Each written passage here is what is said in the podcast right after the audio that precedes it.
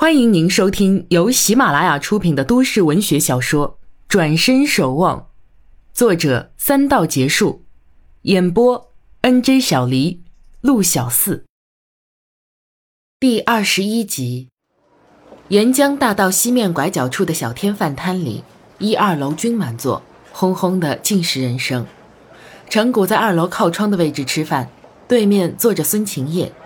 孙晴叶红着满脸的痘痘。仰头灌下一满杯啤酒，又用手抹了抹嘴巴，道：“你迟早会和我一样为房子烦恼，两边不是人呐。”陈谷夹了块凉拌黄瓜：“你要买房子，爷爷肯定不会答应的。再说靠你们两个的工资啊，怎么买啊？”孙晴叶包盐水花生吃，所以啊，只得请老爹老娘出山，买间小点的还是有希望的。问题是老太爷非得要我们住老房，就算在外边买了房，也要住老房的。他是怕你们花钱压力大，住老房其实也可以，但还有问题就是，我打听过了，老房这两年内就要拆。老太爷一听拆字儿，保不准要气个半死儿，非要嚷着与老房共存亡不可。那万一真拆迁，爷爷要住哪儿啊？就是烦这个呀。孙晴叶抿了一口酒，我爹娘是不会回国了，爷爷又不会出国去，只能是我跟爷爷住一块儿。趁结婚得买房啊，总不能等拆迁了临时去买。可是让爷爷一个人住，我又不放心，借他一起住吧，老婆家里又不肯。陈谷有点替他难过。孙晴叶喝光杯中酒，呼出一口粗气道：“ 再说吧。”走一步算一步，哎，对了，你有没有打算买房啊？要不要我帮你留意？最好咱们再成邻居。啊，我还没有这个打算，反正家里够住，阿月结婚也会搬出去的。哦，那倒是，你老家还有房呢，不过啊，以后得跟老婆先谈好，等拆迁了再拿到新房子钱，得跟老妈一起住。现在的女人。怎么都这个样？平时都不见长脑子，一谈到房子就死顶着不跟上辈人住。孙晴夜又剥开一颗花生，狠狠将壳扔在桌上。陈谷心想：我的老婆也不知道什么样呢。要是王禅这样的，他是不会嫌弃跟上辈人住的吧？他看看手表，时值十二点半，不知王禅去画廊了没有，吃了没有。他心里这样牵挂着，等不及对面这烦恼男喝好吃好，就朝服务生扬手喊买单，却被孙晴叶一把摁住。哎，是我拉你来吃的，当然由我付。说着站起来，直接向楼梯走去。陈谷只得作罢。天空上隐隐出现金色，云层后面躲着阳光，如蒙着一层薄纱。午后的阳光蒙蒙地射向大地。江边有人欢呼起来，身着粉红套衫、蓝色牛仔裤的王禅抬头看看天，又看看身旁三个小男生，心中顿时感觉温暖。小男孩人手一个篮球，做着运球练习，嘴里也没闲着。啊，你最崇拜谁啊？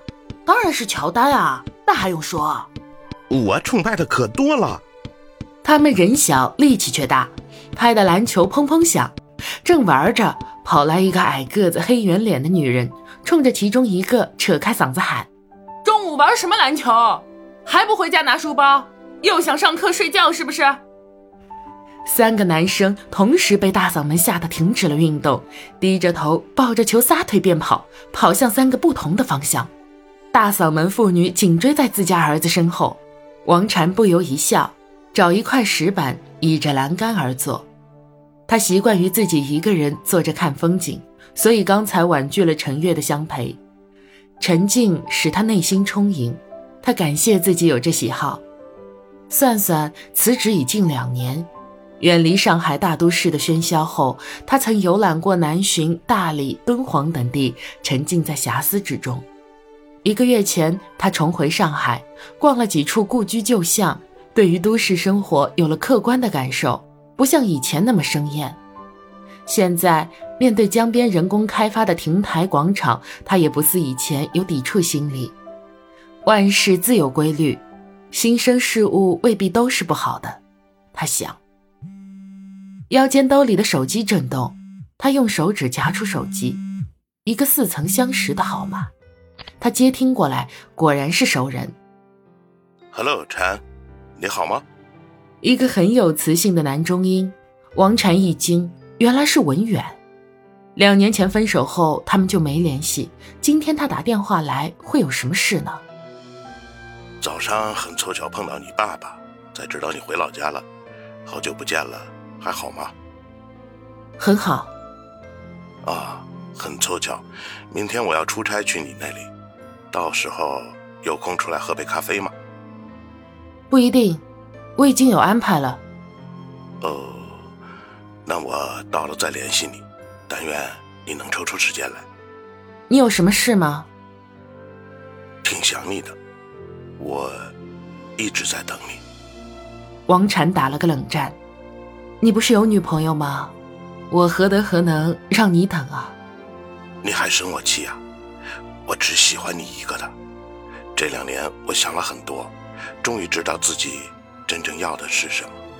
我需要你，重新开始好吗？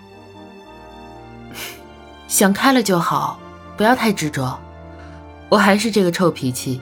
决定了的事情是不会反悔的，你还是好自为之吧。我没什么可讲的了。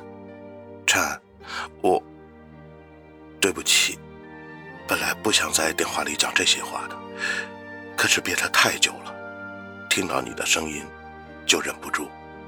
王禅亮他说的是实话，却也不想给他留想象的余地，就再次表明心迹。过去的事只不过是过去，我早已淡忘。不可能跟你重新开始的，我现在的生活很好。哦，再见。王禅挂了手机，抬眼见陈谷向这边走来，他挥手示意。